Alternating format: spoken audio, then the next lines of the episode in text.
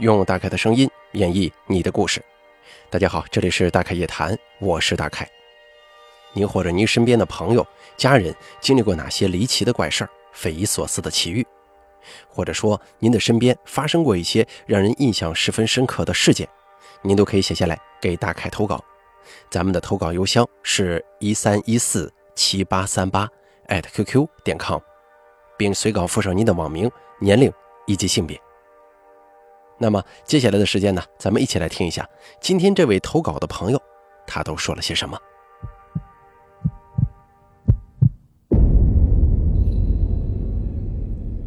这位投稿人的网名叫做元气满满的佳佳，他是这么说的：“大凯你好，听你故事三年多了，最喜欢的就是你的长篇小说《颐和鬼事录》。我心里对这些事情是很有敬畏的，我一直是以听为主。”虽然想过投稿，但是总没落实这个事儿。直到这件事情的发生，不过接下来要说的这件事情呢，也算是尘埃落定了，才开始写下来准备投稿。说事情之前呢，先交代一下家庭人物关系吧。爷爷奶奶一共四个孩子，就是大姑、父亲、二姑、三姑。爷爷在我过百天左右的时候去世了，如今也过去二十四年了。那个时候起，父亲作为家里的男丁撑起了家。奶奶跟姑姑有什么事儿都会跟父亲商量，在心理上也会比较依赖父亲。事情最早的起因是二姑在清明前做梦，她做梦梦见我爷爷睡的地方特别窄，显得非常局促不舒服。于是二姑就跟父亲说了这个事儿。我爷爷的坟呢，确实是一个很小的地方，在土坡上挖下来这么一块。左右两边跟背后都有那种凸起的土坡。于是今年爸爸跟姑姑们合计一下，就想着把爷爷坟边那个土坡呀平整一下，让爷爷的坟地位置宽敞一些。恰好本家叔伯的挖掘机在老家停着，就想着借用一下。本家叔伯很痛快的就答应了，就说正好啊，请人算个日子，一起把各家坟地周边平整一下。日子大概定在清明前。当时我在外地读书，没能回去。那会儿一切都很顺利，直到五月份的时候，事情就开始接二连三的发生了。第一件事儿，我父亲喝酒后摔倒受伤。大概说一下，我爸这个人呢，平常很稳重，喝多了也不会大喊大叫啊、撒酒疯啊什么的。五月二号喝酒是因为遇到了一些烦心事儿。喝完酒之后，我爸送走朋友。回去就坐在茶几边，双手托着头发呆想事儿。我妈就劝他别想了，回去睡觉休息吧。他当时呢就站起来了，可是没站稳，一下子摔了，恰好把这个啤酒瓶子给碰碎了。我妈说：“你先回去睡吧，我来处理。”但是我爸站不起来，手撑在地上停在那儿。我妈一看摔得挺严重啊，就过去拉他，可是，一看这地上一滩血，我妈就懵了。扶起我爸来看，原来是酒瓶子碎片把我爸的眉骨给划破了。我妈只好叫了我大舅，带着我爸去医院缝针。到了医院，我爸还开玩笑地问医生：“能不能不打麻药啊？”医生也逗我爸说：“可以啊，反正扎你疼，又不是我疼。”我妈就说：“不行，别听他的，该打打。”缝完针之后，我爸对着镜子还说：“哟，双眼皮了。”看了看我妈的脸色。就说：“行了，老婆，没事了，咱们回家吧。”我妈后来说，估计是我爸怕她担心，专门说这样好听的话，让她不要害怕，不要紧张。不过我爸确实是一个宠妻幽默的老小伙子了。当时这件事情发生之后，我爸我妈呢只觉得是个意外，不想让奶奶跟姑姑们担心，就没有跟家里说。不过第二件事情发生了，大姑家的孙子触电烧伤。这具体的日期我不知道，这是后来呀，大家对日子的时候排出来的事件发生次序。那天我大姑出门赶集，哥哥嫂子外出跑活，家里留下了两个侄子。二小子是个非常安静、非常乖巧的小男孩，但是那天啊，大人不在家，他用我姑姑打毛衣的毛衣针捅这个插座电源，结果可想而知。医生说没要命，已经是不幸当中的万幸了。一般这么小的孩子电过了心脏肯定是不成，但是双手严重烧伤。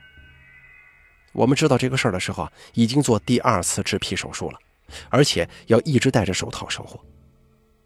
当时这个呢，因为是很大的事儿了，大姑作为兄弟姐妹中的老大，也怕家里人担心，所以没有跟奶奶、我爸两个小姑姑说。差不多过了十多天，我这小侄子缓过劲儿来，才跟家里讲的。还有第三件事这第三件事发生在我二姑身上。二姑在一家幼儿园厨房帮忙做饭，那天做饭提热水壶，具体过程我忘了，就是热水从灶台上浇下来了，整个腿以及双脚被烫伤了。后来去医院处理上药，包纱布后回家，在家躺了好几天。后来下地还得需要拄着拐，之后才慢慢恢复。我二姑这个人呢，一直是做事勤快、说话少的人，她不想给家里人添麻烦，这个事儿也就憋着不说。因为二姑家离奶奶家近呢，去的也多。那些天没去，我奶奶还问她最近咋没过来呢？我二姑只是推脱说弟弟妹妹学校事儿多，最近比较忙，所以没去。接下来又发生了第四件事儿。我三姑是家里最小的女儿，就在二零一九年年底，她查出来胃里长了个疙瘩。但是三姑的性格特别要强，不认这个命。三姑家两个弟弟妹妹也还不大，三姑觉得别人能战胜疾病，她这么年轻也能行。确实啊，二零二零年积极治疗，配合各种办法，这个病情一直都很稳定，而且她自己说能感觉到那个疙瘩变小了。到了五月初。他突然觉得自己肚子好像有水肿的样子。到五月中下旬，确诊腹部有积水。那两天，三姑就有点害怕了，就先问我二姑有没有时间，想让二姑去看他。但那个时候啊，正好是二姑裹纱布拄拐的日子。二姑一开始呢，也不知道我这三姑具体她得了什么毛病，或者说出了啥事儿，就跟她说：“哎，我最近不方便，有点事儿，暂时过不去。”以上呢，就是我们家出的这四件事儿。事情开始解扣，就是解决这个问题，大概就是从这儿开始的。三姑随后跟嫂嫂，也就是我妈，说这个腹部积水这个事儿。我妈当时心里觉得不太好，但是呢，没往那些什么特殊事件上靠，只觉得兄妹俩前后脚出这些事儿有点凑巧。毕竟这种病可不是一般的事儿，有突然的变化啊，也是有可能的。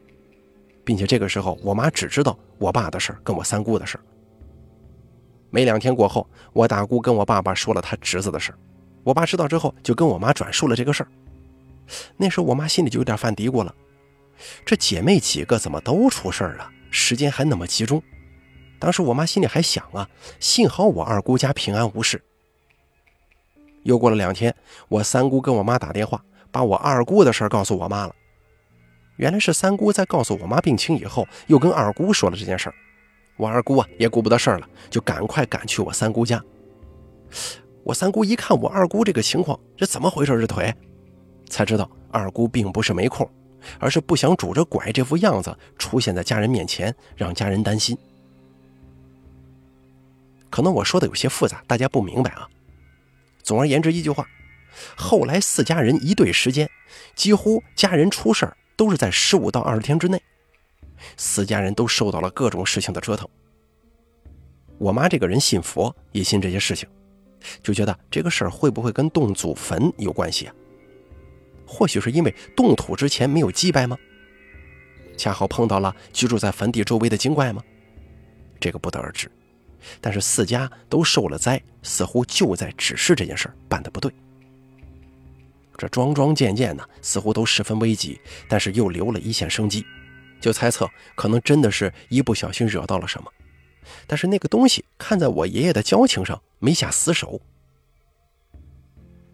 再后来，大家各忙各的，各种事情都缓过来了，也没啥不好的事情继续发生，一直忙碌到七月十五那天去上坟，三姑身体不好就没去，于是大姑、二姑、我爸、我妈跟我一共五个人去祭拜爷爷。七月十五的时候，天气还特别热，杂草又密集又高，我是很怕小虫子的。我妈还拿蚂蚱吓唬我呢。年初的时候，本家三奶奶去世了，我爸在七月十五前梦到我三奶奶了，所以啊，就想着顺便带着一些东西去看看三奶奶。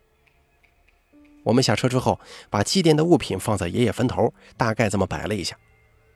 我爸就说：“你们先摆着，我上去看看三妈去，也就是我三奶奶。”我就跟我爸说：“爸，我也去，因为当时三奶奶去世，我不在，我想着也去看看她老人家呀。”然后我妈、二姑、大姑就在我爷爷坟头这边继续把这个祭品摆放。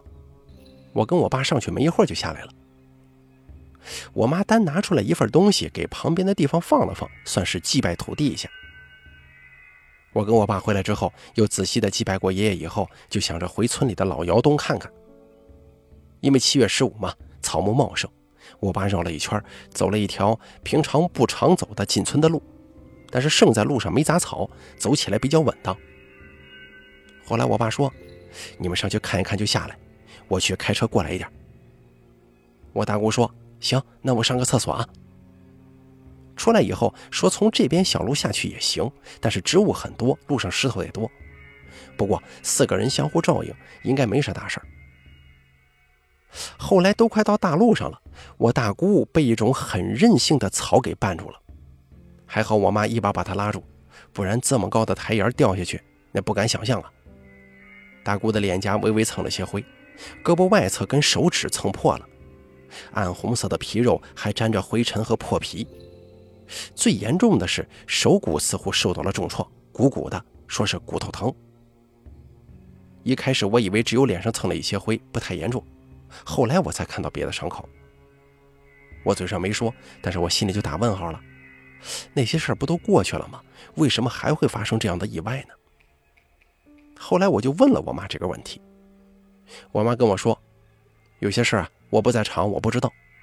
原来我跟我爸去上面看三奶奶的时候啊，我妈就念叨，说清明没提前给周围的土地爷什么的说一声，就动了土。后来发生了挺多事儿，是我们不对，让我爷爷跟人家说一说，让人家别再生气了，再拿上一些元宝纸钱，就别记挂着了。想着这话呢，也是两个姑姑说，也是给周围的一些精怪们道歉。我二姑呢没说话，就在边上打理坟地的草。我大姑还说不用信那些没有的事儿，都是巧合。但我估计我大姑说这句话就是一时口快，她应该没有什么不敬之心的。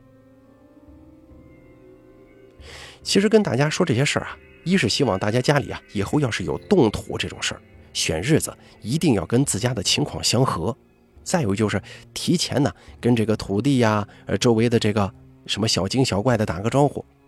毕竟这挖掘机一铲子下去，多少小动物没命了。也可能会造成因果。第二，就是要心怀敬畏，不可逞口舌之快。不知道自己分享的事儿合不合适投稿，或许只是私家人恰好出事的时间比较集中。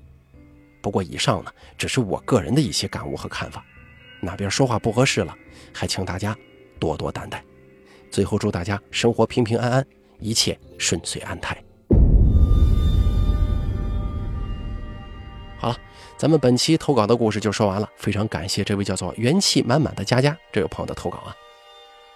他这故事说白了就一句话，是因为给爷爷怎么说呢修坟吧啊，整理的时候呢可能是动了土，犯了一些忌讳，后来在十五到二十天之内，家人之间连续出事儿。这个事情是巧合，还是说动土之后犯了忌讳呢？这个咱不好下定论啊，也真不好说。不过要知道。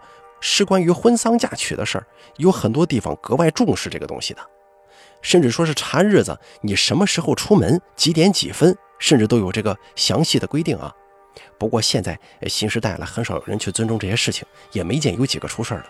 但是咱们故事的投稿人他说的这个事儿太过离奇了，我不知道大家怎么想啊。我听他说这个事儿的时候，我就觉得吧，你说再倒霉，这再不合适，也不至于这一大家子是吧？这十五到二十天之内，集中有事儿啊，这个呢可能有些说法吧。还是那句话啊，有很多地方风土民俗啊，他们在动土的时候，甚至给家里装修的时候，甚至新房子封顶的时候，在我们这动不动就红顶大吉啊，或者说是封顶大吉，这个呢都是图个彩头、图个吉利的事儿。你看，很多现在的这个当代建筑公司，他们都会有这样的举措，甚至会有一些祭祀啊。我觉得其中有一些事儿啊，宁可信其有。不可信其无了，您说呢？反正也不是多麻烦嘛。好了，咱们本期大凯夜谈做到这儿就结束了，非常感谢您的收听，如果您也想给大凯投稿，诉说一下您的一些奇奇怪怪的经历，请记住以下三种投稿方式：第一，关注大凯的微信公众账号“大凯说”，发送聊天信息给我；第二，加大凯的 QQ 投稿群四群五四六七六八六八四，把你想说的发送给群主就行了。还有第三种最简单的投稿方式，把您的投稿发送到邮箱一三一四七八三八 @QQ 点 com 即可。我在这儿等着您的投稿。